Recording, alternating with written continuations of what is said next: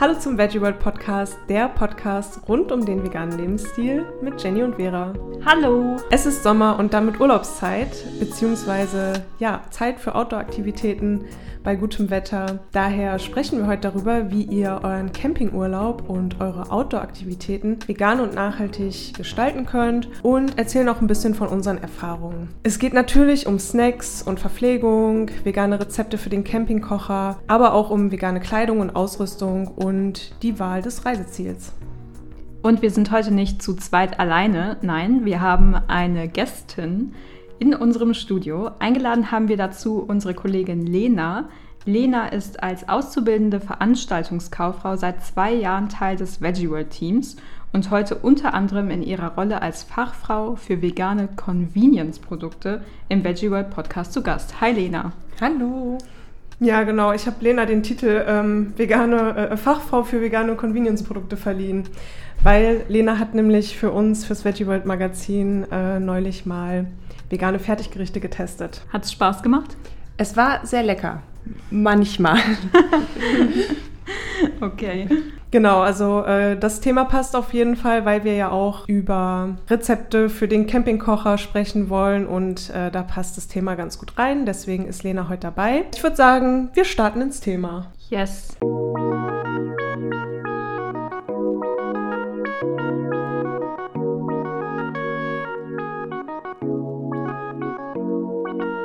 Lena, bist du aufgeregt oder? Ich bin äh, ein bisschen aufgeregt. Man ist ja nicht immer äh, in einem Podcast. Ich jedenfalls nicht. Äh, ihr seid das ja schon gewohnt. Äh, aber ich freue mich sehr, dass ich hier bin. Ja. ja. wir freuen uns auch sehr, dass du hier bist. Ja, ist mal was anderes, mal was Besonderes, ne? Ja, auf jeden Fall.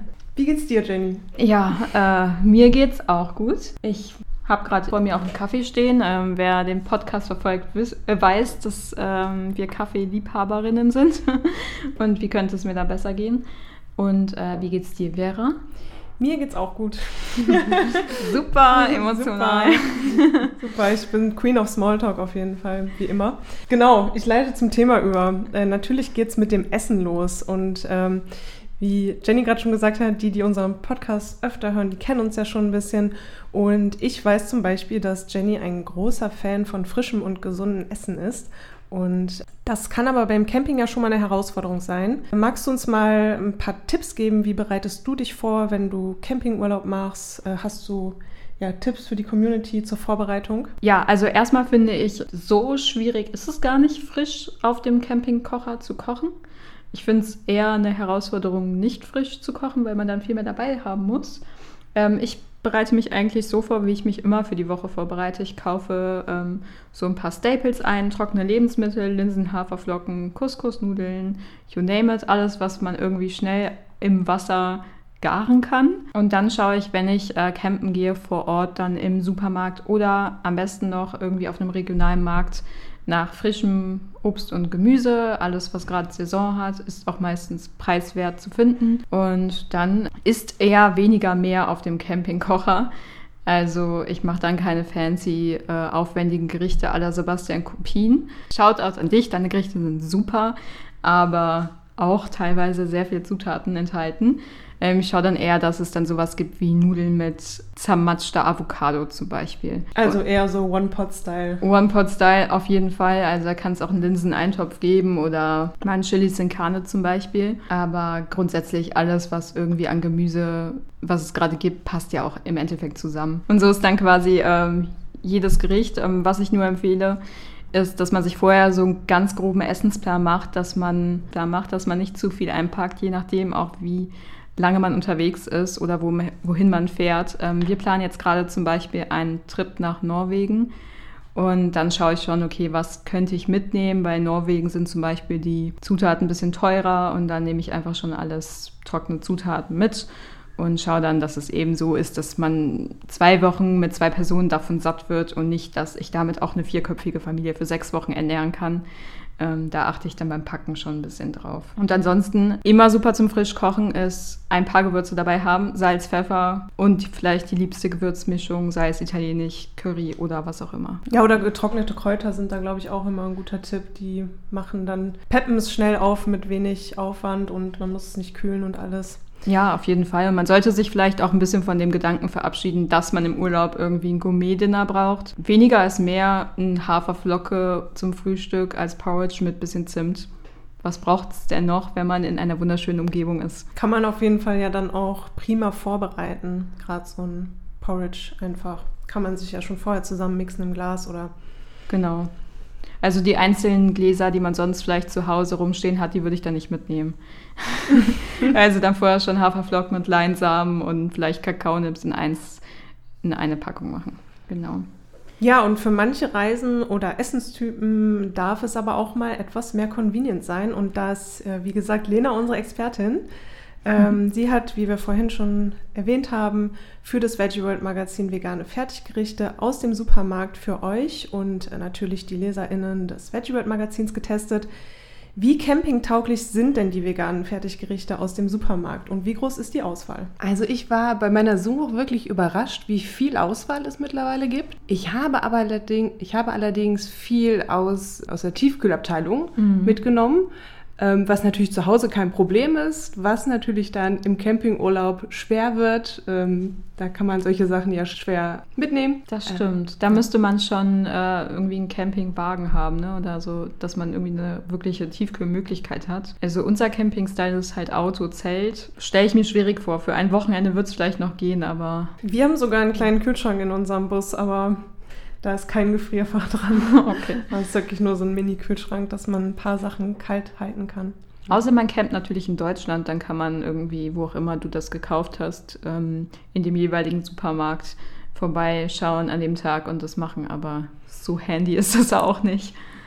Genau, aber das Schöne ist ja auch, dass ich auch Produkte gefunden habe, die man ohne Kühlschrank oder Tiefkühler mitnehmen kann und die sich teilweise einfach nur mit warmem Wasser halt zubereiten lassen. Was war das zum Beispiel? Ich habe auf jeden Fall einen Rahmen mitgenommen. Immer ähm, gut. Genau, das ist immer gut. Ich habe jetzt einen Test. Ich weiß aber, es gibt noch andere die teilweise vielleicht auch ein bisschen besser schmecken als der, den ich jetzt getestet habe. Okay. Da gibt es auf jeden Fall doch eine größere Auswahl. Und das Schöne ist auch, dass ganz viele Sachen mittlerweile ein ähm, Label tragen und man da gar nicht so suchen muss oder sich äh, alle möglichen Zutatenlisten durchlesen muss, bis man was gefunden hat für sich. Bei Rahmen fällt mir auch direkt ein, das kann man auch super sich zu Hause vorbereiten mit frischen Zutaten. Also man nimmt einfach so Rahmennudeln und schnibbelt da ein bisschen frisches Gemüse rein und Gemüsebrühe und dann kann man das einfach nur mit heißem Wasser aufgießen. Also auch ganz cool, einfach im Thermobecher oder im Glas kann man das mitnehmen. Ja, das stimmt, das ist cool. Also wenn ich an Camping denke und an Convenience, denke ich irgendwie an Ravioli. Mhm. Gibt es das auch in vegan oder ist das überhaupt vegan? Ich bin mir gar nicht sicher. Also tatsächlich ist auch das mein erster Gedanke, dass man da vom Zelt und dem Campingkocher sitzt mit der Dose Ravioli äh, die dann vielleicht zur Not kalt gegessen wird, wenn der Campingkocher nicht funktioniert. Nach dem dritten Tag Rock am Ring ist auch das in Ordnung. Da hat man auch gar keine Ansprüche mehr. Ne? Ja, und das Schöne ist tatsächlich, dass es mittlerweile auch vegane Ravioli gibt, die auch gut schmecken. Also ab und zu so als Notfallessen habe ich die auch zu Hause in meiner normalen Küche. Ah ja, und spannend. die kann man auch super mitnehmen zum Campen. Ja, ich finde, es gibt da auch so eine große Auswahl irgendwie an Linseneintopf oder Kartoffeleintopf oder so. Ähm, sei es bei DM auch, habe ich auch schon oft gesehen, oder Alnatura gibt es ja auch wirklich viele Dosen-Convenience-Produkte. Die hast du aber jetzt nicht getestet noch, oder? Hm, die habe ich nicht getestet. Ich habe ein, zwei, was ist denn das? Linseneintopf habe ich im Test. Mhm. Aber von der Firma gibt es halt auch noch mehr. Und wie du sagtest, mittlerweile findet man das bei DM und also eigentlich überall gibt es irgendwo zumindest eine vegane Tomatensuppe, die man sich dann mitnehmen kann und die dann auch einfach für den Urlaub sehr schön ist, dass man nicht kochen muss. Ja, ich finde, das ist äh, cool, weil du hast ja vor allem Gerichte getestet, die so komplett als Gericht funktionieren, ne? Also wo man nur dieses eine Produkt braucht und nichts mehr dazu machen muss. Ja, genau. Weil ich finde auch so eine Mischung daraus, so man kocht frische Nudeln zum Beispiel und hat dann so ein Pesto-Glas oder eine Tomatensauce, die vielleicht schon gewürzt ist, dass man da nicht noch irgendwie eine große Action machen muss, finde ich auch ähm, sind coole Sachen, die man dabei haben kann. Ja, auf jeden Fall. Lenas Artikel dazu verlinken wir euch natürlich auch in den Show Notes. Das äh, werfe ich noch mal kurz ein. Was sind denn jetzt wirklich eure allerliebsten Rezepte für den Campingkocher? Sagt doch mal jeder euren Favoriten? Ja, Lena, willst du anfangen? ich bin tatsächlich ein sehr großer äh, Eintopf- und Suppenfan. Von daher würde ich direkt starten mit einem schönen Chili, was man eigentlich auch recht gut auf so einem Campingkocher machen kann. Und was ich dazu immer noch mag, ist ein gutes Brot. Das darf da nicht fehlen. Finde ich auch. Brot geht eigentlich immer, ne? Was ich ganz oft gemacht habe, wo ich auch vorhin schon von erzählt habe, als wir vor ein paar Jahren mal in Schweden waren, haben wir sehr oft Tomaten mit zermatschter Avocado gegessen. Also das war eins der häufigsten Essen und äh, sonst essen wir auch gern mal dreimal am Tag Porridge. Ja, schmeckt eigentlich auch und gibt halt viel Energie, wenn man gerade viel wandern geht. Ich finde auch, es hat immer einen schönen Abenteuercharakter, wenn man dann so kocht und dann schmeckt es einfach nochmal besser. Finde ich auch. Ja, cool, mega spannend. Habt ihr denn auch Tipps für unsere HörerInnen, welche Snacks ihr einpackt, wenn es mal keine Möglichkeit zu kochen gibt oder ihr auf einen Tagesausflug geht, eine Wanderung zum Beispiel? Was nehmt ihr damit? Ja, also ich mache da am liebsten irgendwie Energy Balls, Müsli-Riegel selber, ähm, um auch dann Verpackungen zu vermeiden. Also ich habe die dann einfach in einer kleinen Alu-Brotdose oder ja, einfach ganz einfach verpackt und dass es möglichst kein Gewicht hat. Auch finde ich immer super, irgendwie einen Apfel dabei zu haben, Karotten, Birnen, alles, was irgendwie gar kein Müll produziert. Denn das macht es dann nochmal einfacher und ich finde so ein Apfel, also ich liebe persönlich Äpfel, gibt mir immer Energie zwischendurch. Das wären so meine Sachen, die ich dabei hätte. Und dann vorher, vor einer Wanderung gut frühstücken und danach einfach wieder viel essen. Jenny ist auf jeden Fall äh, der größte Obstfan, den ich kenne. das war mir klar, dass du was von Obst sagst, aber cool, ja. Äh, selbstgemachte Müsli-Riegel und Energy Balls sind ja auch mega cool. Also da viel Energie auf wenig Raum sozusagen, hat man nicht so viel zu schleppen. Wir hatten vor kurzem noch eine Wanderung gemacht. Das war in Monschau waren wir unterwegs und wir hatten Reiswaffeln dabei und einfach so ein Grünkohl-Dip, glaube ich, war das von DM. Und dann haben wir einfach die Reiswaffeln in diesen Grünkohl-Dip gedippt. also geht halt auch, einfach so einen fertigen Dip mitzunehmen und schmeckt auch zwischendurch. Was würdest du äh, mitnehmen bei der Wanderung? Ich bin da komplett bei dir. Ähm, Apfel ist für mich so ein Standard, ähm, mhm. den ich einfach immer mit dabei habe. Ähm, was ich auch mal ganz cool finde, sind so kleine Kirschtomaten. Ja, finde ich auch gut. Und äh, also generell so, ähnlich wie bei dir, dass man Obst und Gemüse klein schneidet und mitnimmt. Und mittlerweile gibt es ja auch so ganz süße kleine Mini-Reiswaffeln. Das heißt, wenn man mhm. Kinder dabei hat, die mögen sowas ja nochmal lieber. Da bin ich ganz bei dir. Also das finde ich auch. So einfache Sachen sind einfach die besten Sachen dann. Weil im Endeffekt geht es ja nicht ums Essen, sondern einfach um einen kleinen Energieschub zwischendurch. Ich finde Nüsse übrigens noch ganz toll. Das würde ich mir auch mitnehmen. Studentenfutter ja. oder so. Aber ich liebe Nüsse. Aber die habe ich dann schon gefrühstückt und dann brauche ich die hinterher nicht nochmal. Okay. Fair enough. ähm, wo ich immer auch noch schauen würde, wäre vielleicht einfach die Happy Cow App dabei zu haben, wenn man denn sein Smartphone mitführen möchte bei der Wanderung. Oder sich vorher zu informieren, ob am Ende der Wanderroute vielleicht irgendwie ein veganes Café, ein Restaurant ist oder auch ein normales Restaurant, wo es vielleicht Pommes gibt. Oder auch die Wanderung einfach direkt danach planen, wo man bei einem leckeren veganen Café äh, aufhören kann. Das ist doch auch irgendwie immer eine ganz coole Sache, da heranzugehen. Also ich bin auf jeden Fall auch immer die Erste, die die Happy Cow App irgendwo anschmeißt, wenn ich irgendwo bin, wo ich vorher noch nie war. Allein schon aus Neugierde, also selbst wenn ich dann nicht dahin gehe. Ja, wenn es ein veganes Restaurant oder Café gibt, muss man dahin, finde ich. Also irgendwas findet man ja immer, denke ich. Und ansonsten sind ja auch oft irgendwie Supermärkte oder so in der Nähe und im Supermarkt findet ja jeder was.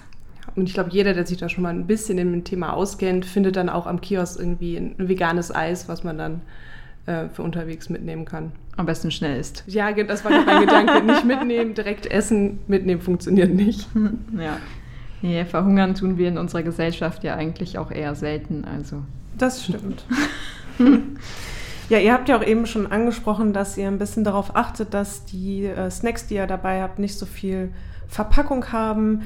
Habt ihr noch ein paar mehr Tipps für so umweltfreundliches und müllfreies Verhalten beim Wandern und äh, wie handhabt ihr das so? Was beachtet ihr sonst? Also ich war früher bei den Pfadfindern und der Spruch, der mir immer eingetrichtert wurde, war, verlasse den Ort, den du besuchst, so wie du ihn vorgefunden hast oder am besten noch besser.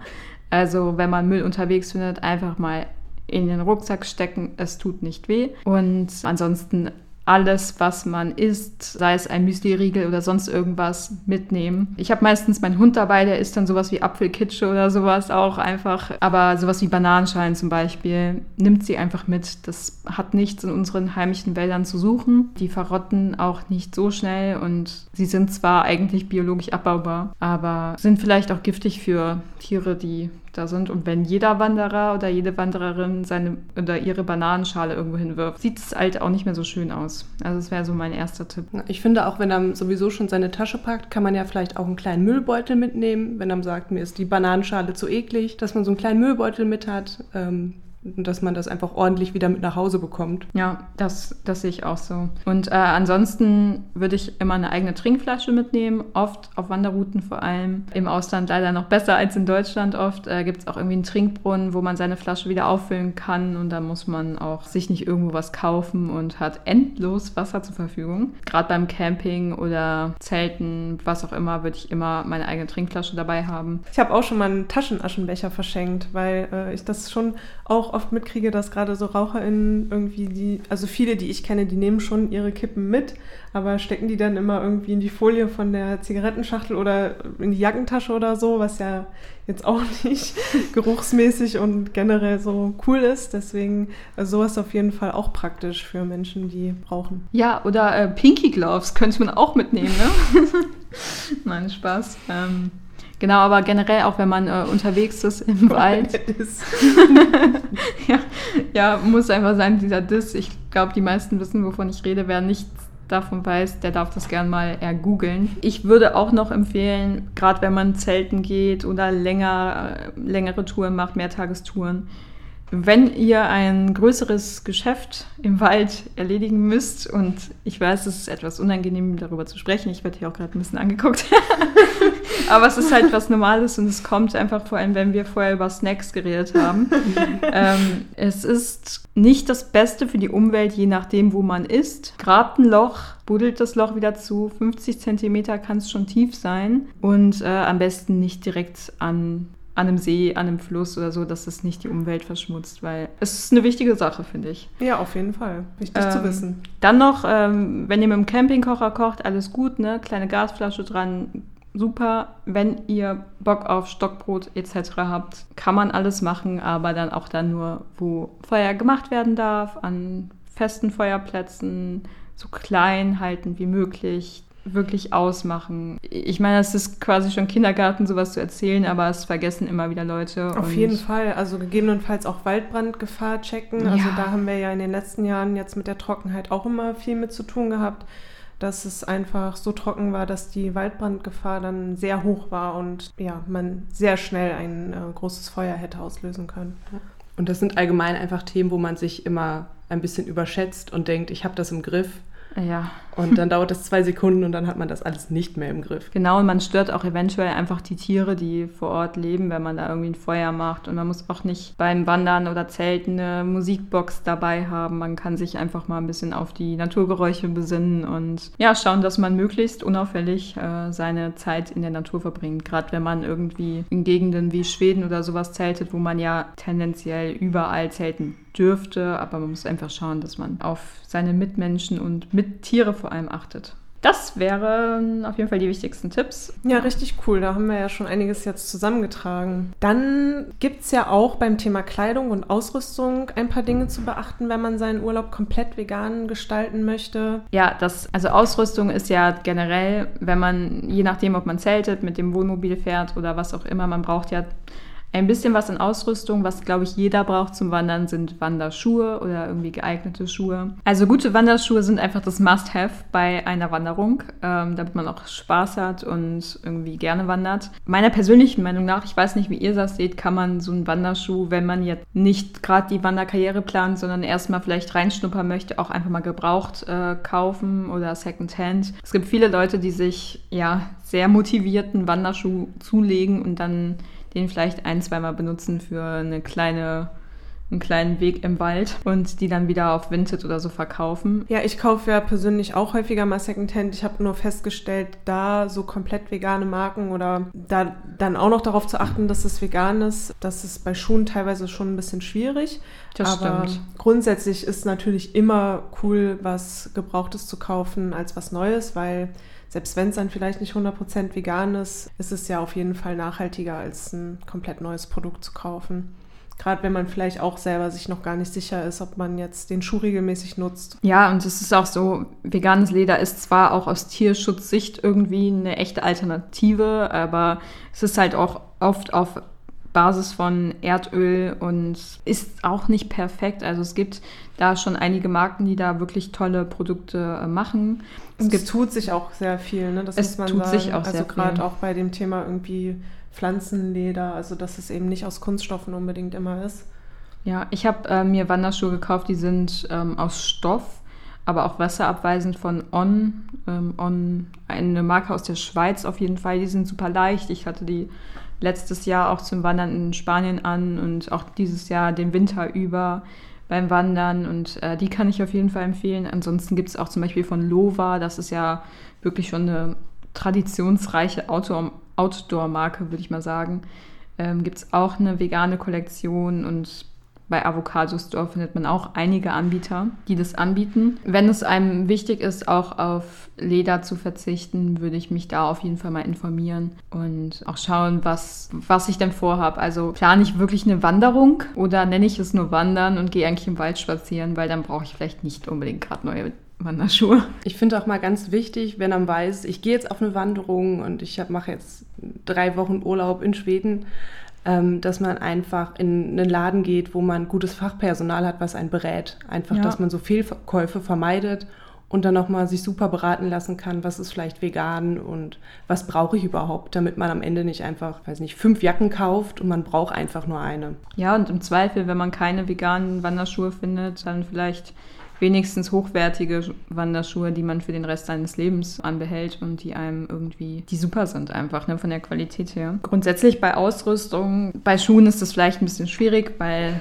Größen und Abnutzung und so weiter. Aber gerade wenn man zelten geht, campen, so ein Campingkocher, Campingtisch, Stühle, vielleicht auch Isomatte, Schlafsack, sowas kann man sich auch alles von Freunden ausleihen. Es gibt auch Verleihservices, die sowas einfach anbieten und das muss nicht immer alles neu sein. Also da würde ich auch schauen, was man einfach in der ähm, in seinem Bekanntenkreis für Sachen hat. Wenn ich weiß, die Person geht immer campen, frage ich einfach nach hey, hast du eine Taschenlampe für meine Stirn, die ich sonst nicht brauche?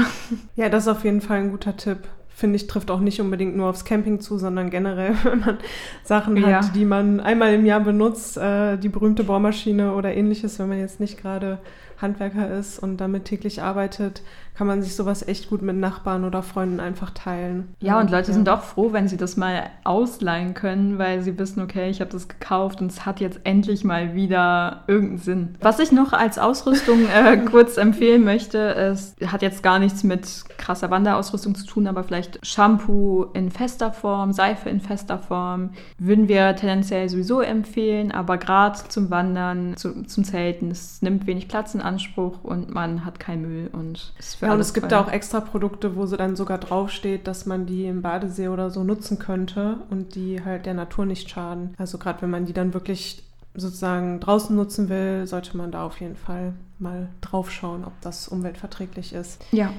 Ja, cool. Ähm, dann kommen wir noch zum Thema Reiseziele. Ähm, die Wahl des Reiseziels und die Art der Anreise sind ja auf jeden Fall zwei große Stellschrauben, die den Fußabdruck unserer Reise letztlich auch sehr beeinflussen. Wie handhabt ihr es da? Also wo reist ihr gerne so hin? Was wählt ihr für Anreisemittel? Achtet ihr da auf die Ökobilanz? Also ich äh, schaue schon immer, dass ich Reiseziele habe, die schon irgendwie in, in Europa liegen, dass ich da mit dem Zug hinkomme ich habe selbst kein Auto und ich finde, man merkt immer wieder im Alltag, dass so ein Auto tatsächlich eher hinderlich ist. Also man kommt zwar zum Urlaubsort und dann ist die Frage, wo parke ich das vielleicht drei Wochen, wenn ich im Hotel bin. Ähm, gut, wenn ich campe, nehme ich das Auto wahrscheinlich mit, aber auch da kommst du zum Campingplatz und dann steht das Auto vielleicht da und du zeltest dann. Von daher finde ich es immer schon schön, mit einem Zug oder mit dem Bus anreisen zu können. Ja, da bin ich eigentlich bei dir. Ich finde es auch super, weil würde ich jetzt alleine reisen, würde ich wahrscheinlich auch mit dem Zug reisen oder mit dem Fahrrad, wenn es nicht so weit entfernt wäre. Ich fahre tatsächlich immer mit dem Auto überall hin, also natürlich innerhalb von Europa. Außerhalb von Europa bin ich bisher nicht wirklich gereist. Innerhalb von Europa nehme ich persönlich immer das Auto, weil ich einen Hund habe und das im Zug echt sehr kompliziert ist, vor allem wenn man dann noch Zeltsachen dabei hat und so. Das ist für mich persönlich nicht äh, wirklich machbar. Genau, und auch wenn man an ein bisschen abgelegenere Orte will, ist es auch, finde ich, schwierig, oft mit dem Zug zu fahren. Also es kommt natürlich immer darauf an, wie das halt funktioniert. Wenn ich jetzt ein Kind mit Kinderwagen noch mitnehme, dann stelle ich mir so eine Zugfahrt auch immer schwierig vor.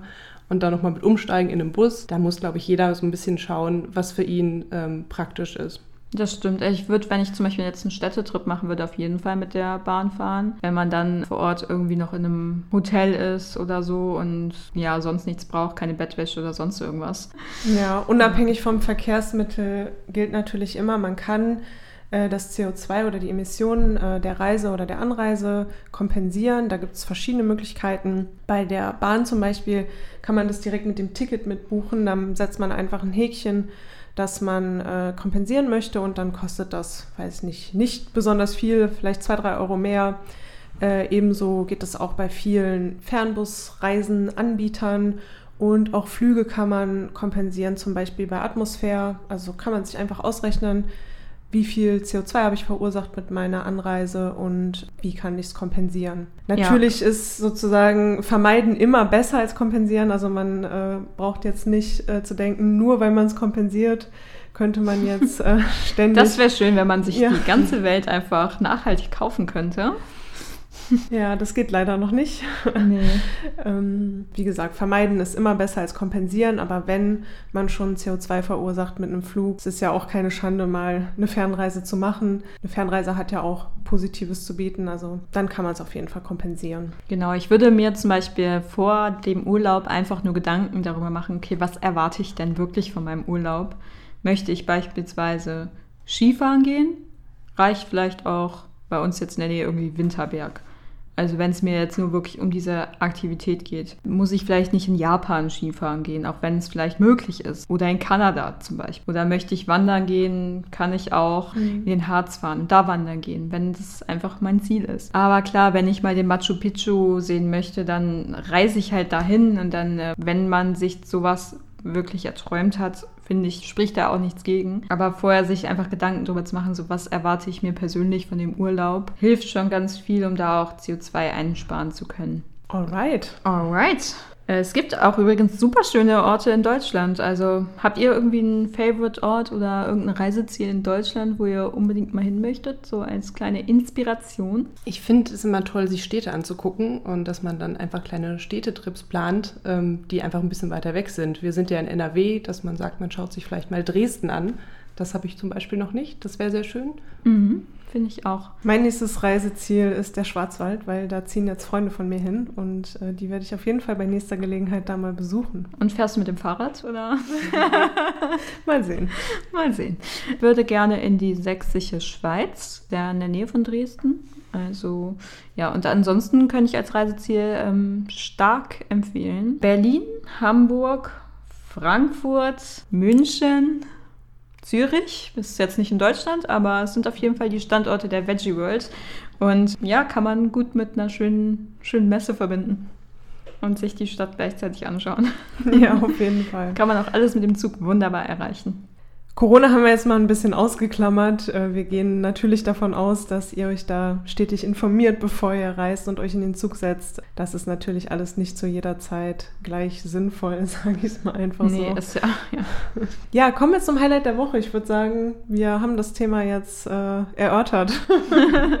ja, wenn ihr noch irgendwie ähm, coole Hinweise zum Thema nachhaltig reisen, nachhaltig wandern, nachhaltig campen habt, wir freuen uns über eure Empfehlungen, wenn ihr coole Outdoor- Ausrüstung kennt, wenn ihr ähm, super coole vegane Lederschuhe kennt oder also Wanderschuhe kennt oder wenn ihr ein, eine Top-Empfehlung für ein Reiseziel habt, lasst uns uns wissen. Bin da sehr interessiert auf jeden Fall. Und ansonsten findet ihr alle Tipps auch nochmal im Veggie World Magazin. Jetzt kommt unser veganes Highlight der Woche. Das vegane Highlight der Woche.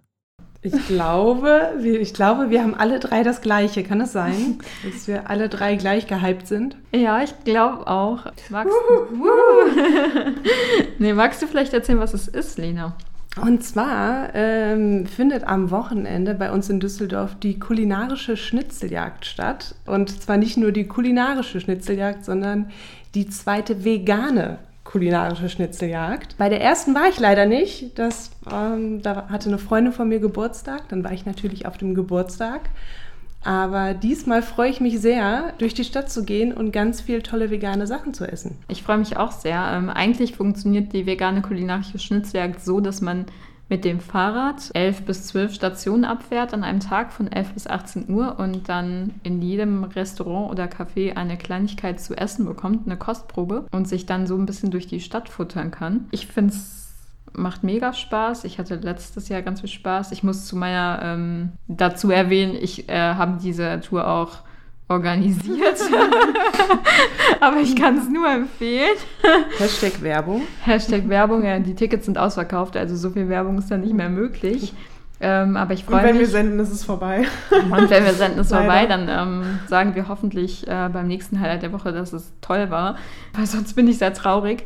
Aber was vor allem, finde ich, das Schöne an dieser Tour ist, dass einfach 300 Leute an einem Tag durch die Stadt fahren, alle auf der Suche nach was Veganem und es machen also ein Rest, nee, zwei Restaurants, die mitmachen von den elf, die dieses Jahr mitmachen, sind vegan, der Rest nicht. Und ich ja, ich finde es einfach toll, dass die Restaurants dann auch mitbekommen, so hey, also die Nachfrage nach vegan ist einfach da, ihr müsst was machen. Die Leute rennen euch gerne die Bude ein, wenn ihr was Cooles anbietet. Ja, ich bin auch mega gespannt, freue mich mega. Ich war letztes Jahr auch dabei, ähm, aber diesmal sind ja auch noch mal ein paar andere Läden am Start. Hast du einen Laden, worauf du dich am meisten freust? So genau habe ich mich damit noch nicht beschäftigt.